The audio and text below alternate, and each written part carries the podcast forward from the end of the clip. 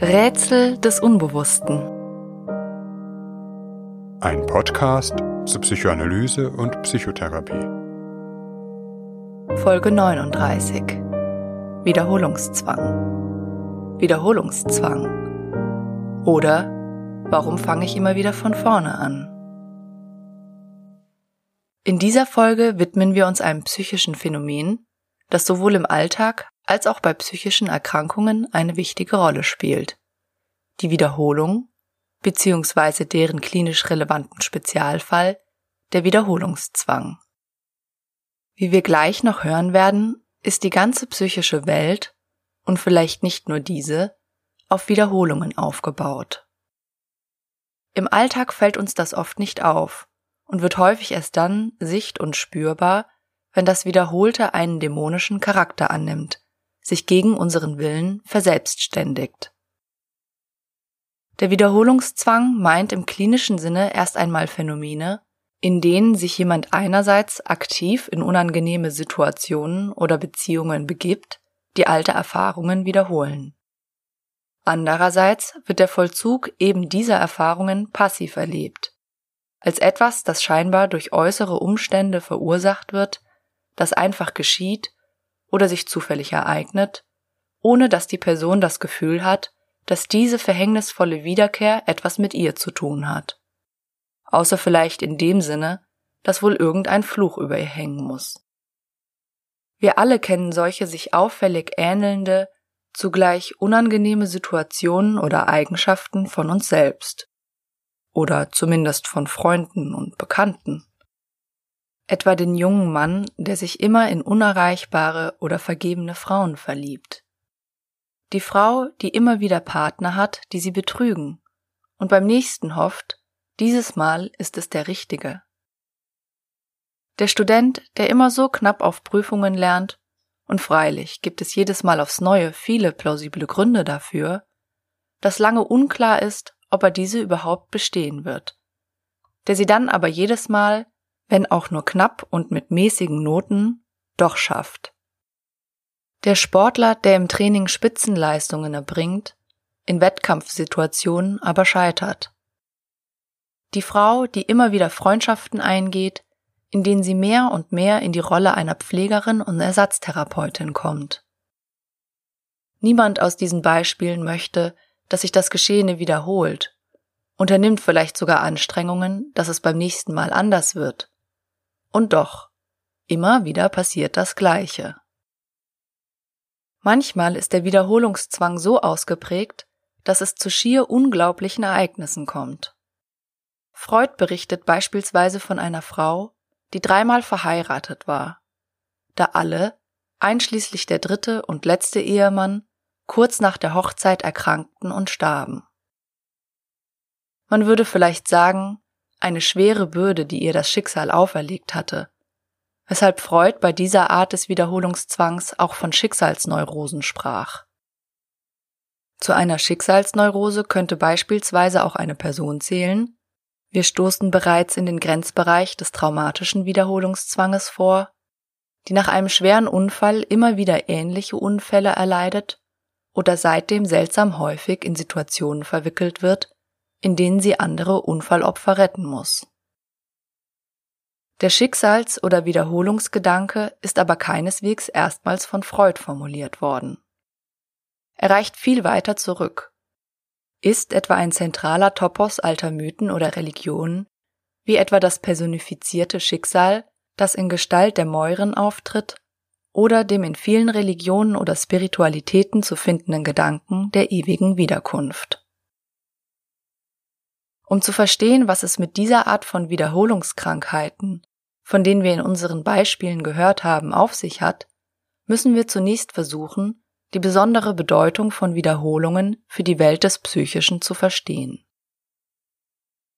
Wiederholung ist ein zentrales Element unseres Lebens, vielleicht des Lebens überhaupt, begonnen mit der rhythmischen Wiederkehr von Ein- und Ausatmen bis zu den Zyklen der Natur. Auch auf psychischer Ebene ist Wiederholung lebenswichtig.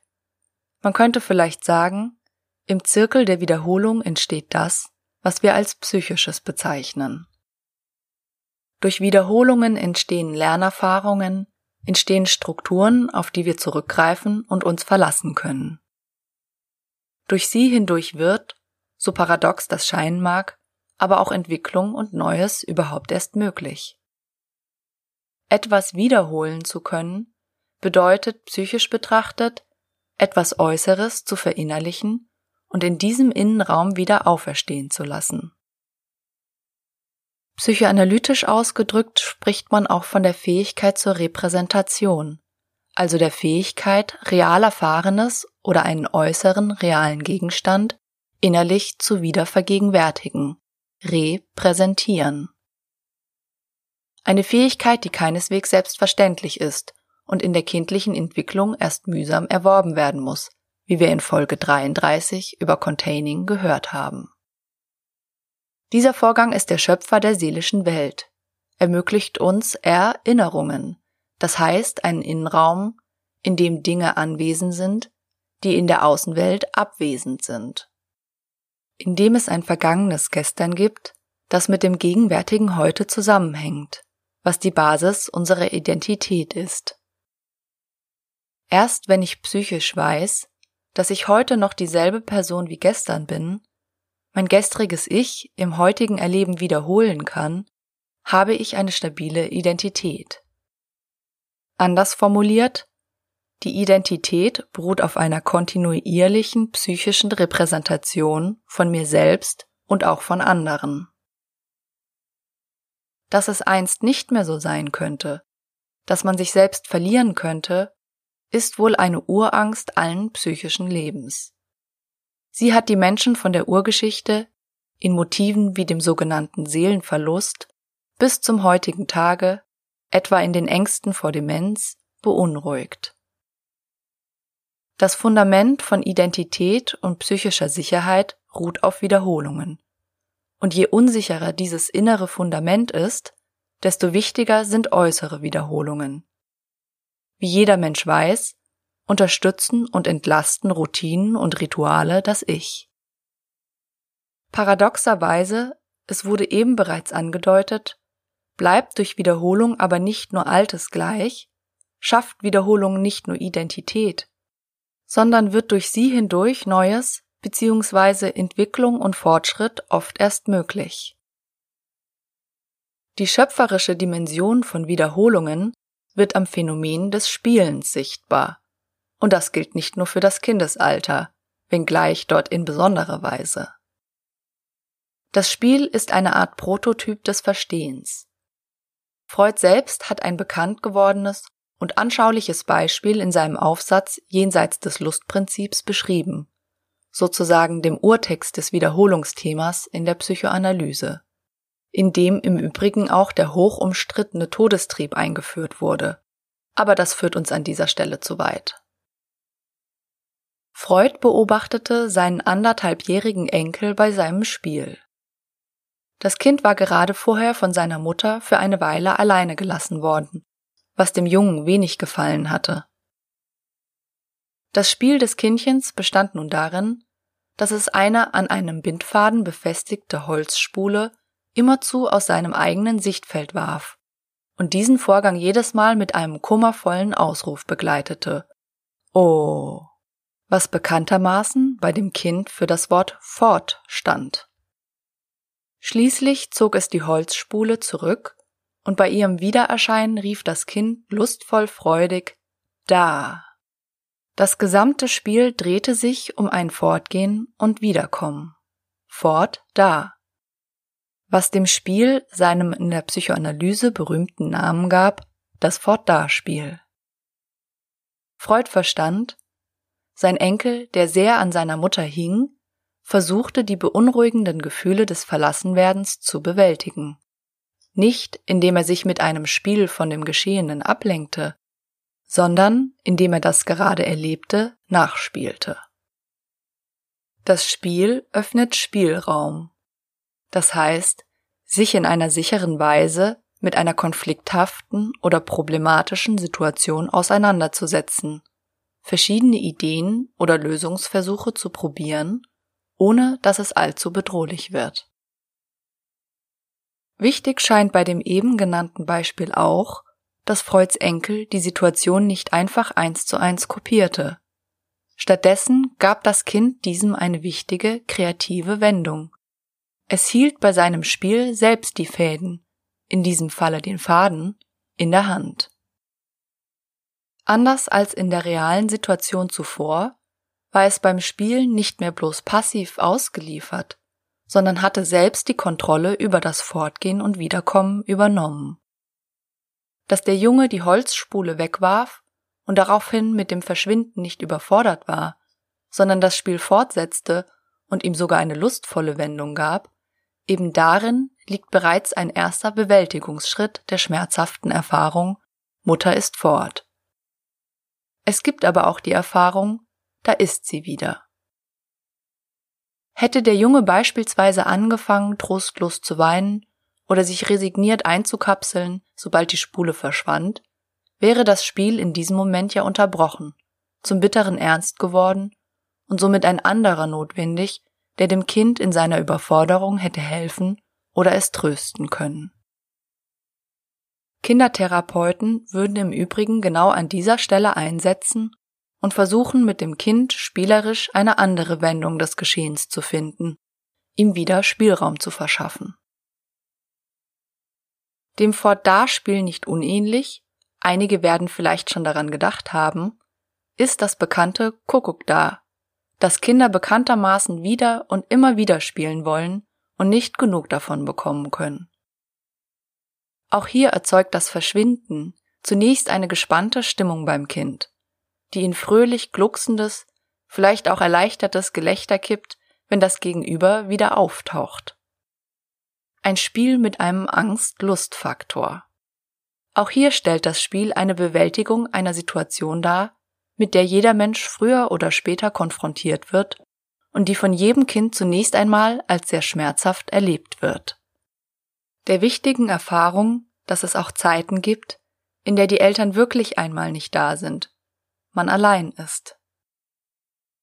Unermüdlich sind diese Spiele, klinisch gesprochen könnte man auch sagen, sie folgen einem Wiederholungszwang, solange das Kind an diesem Rätsel anwesend abwesend noch zu knabbern hat. Erst wenn es sich sicher fühlt, dass der andere gleich wirklich wieder hinter seinen Händen auftaucht, also eine stabile innere Repräsentanz entstanden ist, wird das Spiel ein Ende finden können und ein neues beginnen. Klinisch relevant wird das Wiederholungsphänomen gerade meist an Schwellen, an denen eigentlich etwas Neues entstehen, sich etwas entwickeln sollte, stattdessen aber alte Handlungsweisen und Denkmuster an Übermacht gewinnen, etwa bei der Suche nach einem Partner, mit dem man sein Leben verbringen möchte. In der Regel sind diese mit unangenehmen Gefühlen bis hin zu gravierendem Leiden verbunden. Neue Erfahrungen und Entwicklungen scheinen verstellt, manchmal sogar hoffnungslos und unerreichbar fern, so sehr die Lösung aus der Perspektive von anderen vielleicht nahe zu liegen scheint. Im Sinne, such dir doch einmal einen anderen Typus Mann oder fang doch mal früher mit dem Lernen an. Aber wie unter einem Fluch enden diese Versuche doch wieder beim Altbekannten. Dies sind auch oftmals eben die Stellen, an denen Menschen sich therapeutische Hilfe suchen. Wenn etwas in ihrem Leben nicht mehr vorangeht, ihnen etwas immer wieder Schmerzen verursacht, aus dem sie sich selbstständig nicht lösen können. Kernthema fast aller psychotherapeutischer Behandlungen ist ein Wiederholungsthema. Es gibt psychische Störungen, die manifest einen Wiederholungscharakter in sich tragen so etwa offenkundig bei Zwangsstörungen oder Suchterkrankungen.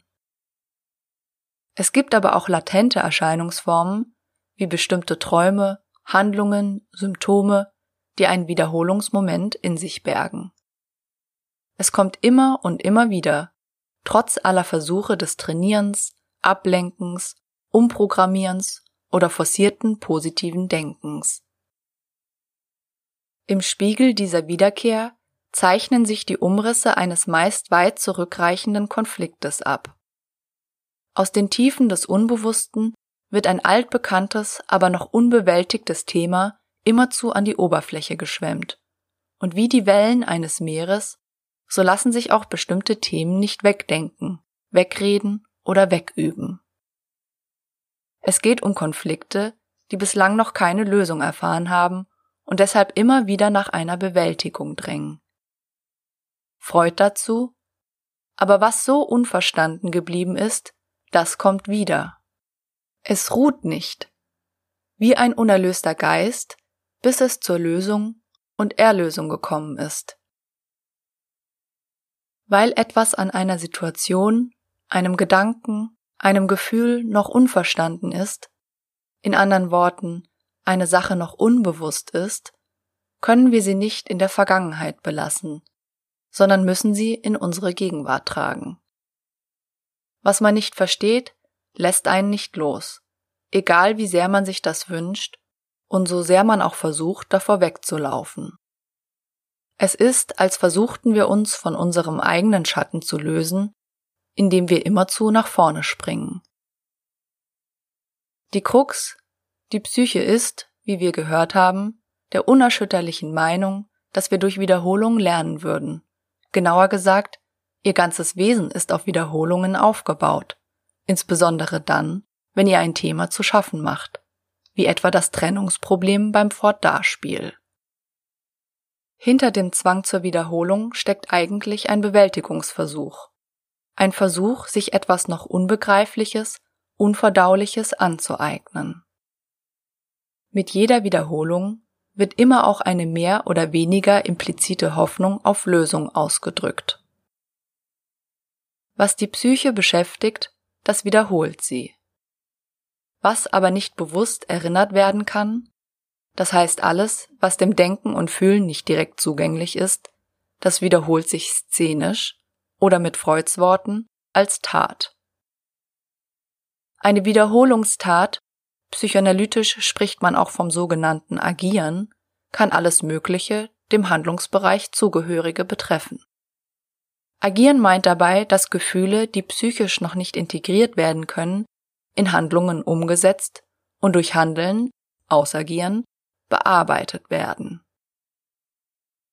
Das Handeln bringt oftmals einen inneren Zustand nach außen. Dies in einer mehr oder weniger symbolischen, manchmal aber auch einer sehr konkreten Weise. Der Schweizer Entwicklungspsychologe Jean Piaget nannte es auch Handlungsdenken. Der zeitgenössische Analytiker Timo Stork spricht in diesem Zusammenhang von Handeln als Probedenken. Beim Agieren handelt es sich um einen rudimentären Bewältigungsmechanismus der Psyche. Rudimentär meint dabei, dass er den Menschen bereits recht früh zur Verfügung steht. Erst denken, dann handeln. Dieser Spruch zeigt nicht den Ausgangspunkt, sondern das Resultat einer psychischen Entwicklung an. Für alles Unverstandene gilt geradewegs das Gegenteil. Wie kann man sich ein solches Agieren vorstellen? Ein Beispiel. Ein Patient vergisst immer wieder seine Jacke beim Therapeuten. Man könnte es einem Zufall oder einer bloßen Zerstreutheit zuschreiben. Doch kann man wirklich von Versehen sprechen, wenn es immer wieder passiert? Zugleich spricht der Patient in dieser Phase häufig davon, dass Freunde ihn nicht anrufen, wenn es um Treffen gehe, er das Gefühl habe, kaum jemanden wirklich wichtig zu sein, er sich einsam fühle. Irgendwann wird dem Therapeuten dann zum Beispiel klar, der Patient möchte etwas von sich dalassen, weil er damit zum Ausdruck bringt, selbst wenn ich aus dem Raum gehe, bleibt noch ein Teil von mir hier, so kannst du mich nicht vergessen. Dieser Wunsch ist dem Patienten selbst noch nicht bewusst, weshalb er ihn agiert, das heißt in eine Jackenhandlung umsetzt und damit auch einen kreativen Weg gefunden hat, seine Gefühle mitzuteilen.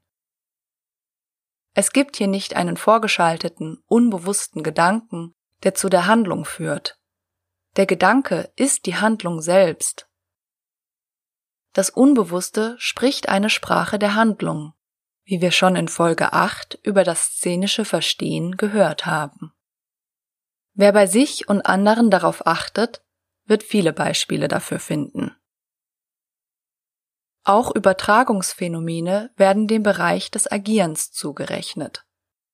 Von der Übertragung haben wir bereits in Folge 2 gehört.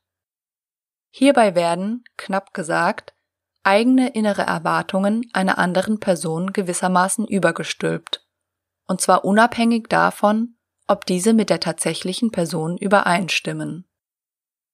Denken wir etwa an die Frau, die sich immer Männer wählt, die sie betrügen.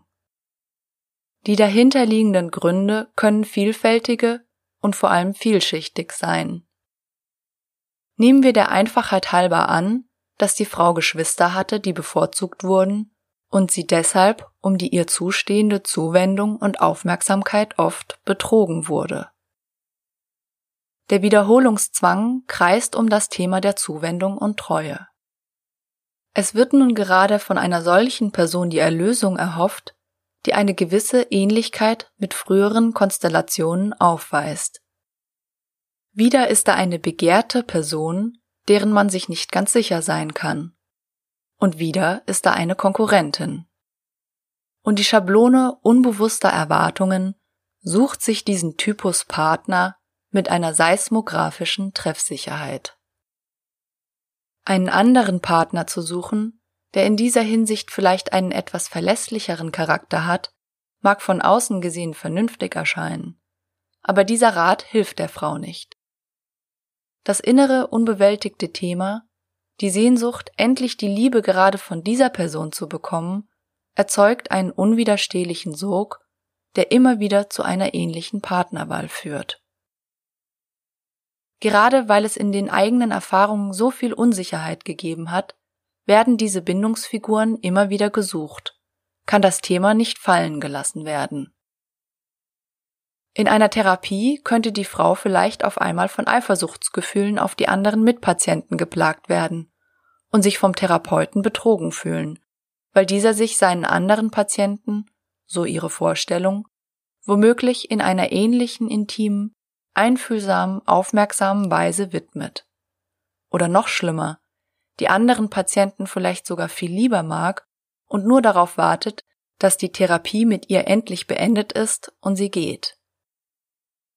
Weil es ein inneres Thema gibt, das emotional noch nicht bewältigt ist, wiederholt die Patientin auch in der Therapie unwillkürlich ihre früheren Erfahrungen des sich betrogen fühlens.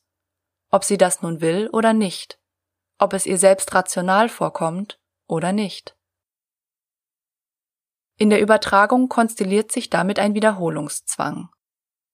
Dieser kann so weit gehen, dass der Therapeut während der Sitzung mit dieser Patientin gedanklich gerade wirklich zu anderen Patienten abschweift oder er aus Versehen die Stunde zehn Minuten früher beenden will. Im Unterschied zu den betrügerischen Partnern sollte der Therapeut aber diese Gefühle bei sich selbst bemerken und als einen Teil der Beziehungsdynamik verstehen. Dies ist gerade entscheidend, damit das Vergangene sich nicht einfach eins zu eins wiederholt, sondern in der therapeutischen Beziehung eine andere Erfahrung möglich wird.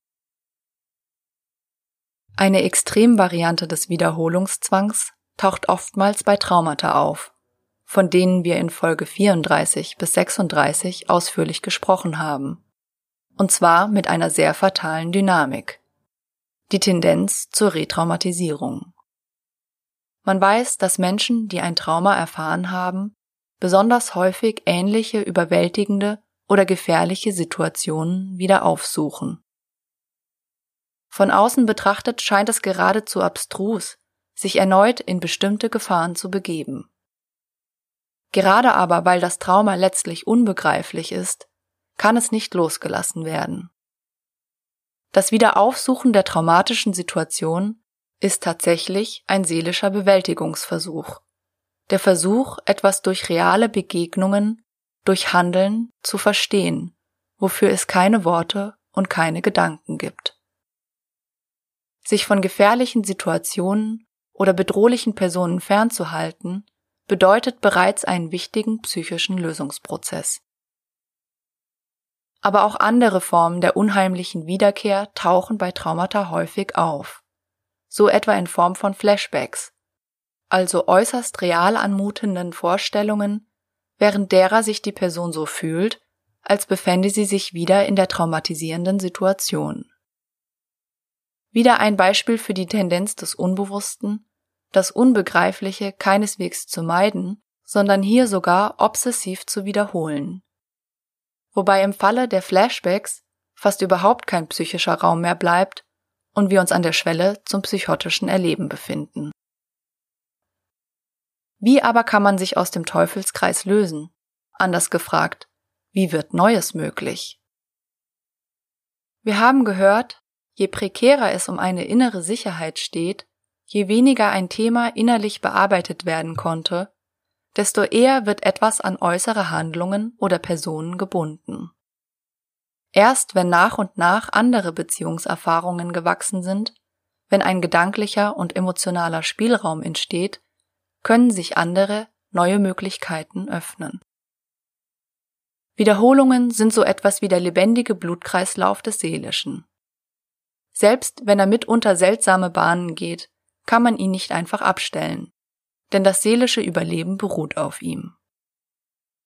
Erst wenn andere Wege geschaffen sind, in diesem Bild neue Adern gewachsen, können alte Bahnen aufgegeben werden. Oftmals können neue Erfahrungen nur entstehen, wenn man in Therapien noch einmal zurück zu dem schmerzhaften Ursprung geht. Freilich auf eine andere Weise als dem realen Ausagieren des Geschehenen. In manchen Traumatherapien etwa wird der Patient dazu aufgefordert, seine traumatischen Erfahrungen so detailliert wie möglich auf Band zu sprechen. Später soll er sich dieses Band, zunächst im Rahmen einer haltgebenden therapeutischen Begleitung immer und immer wieder anhören.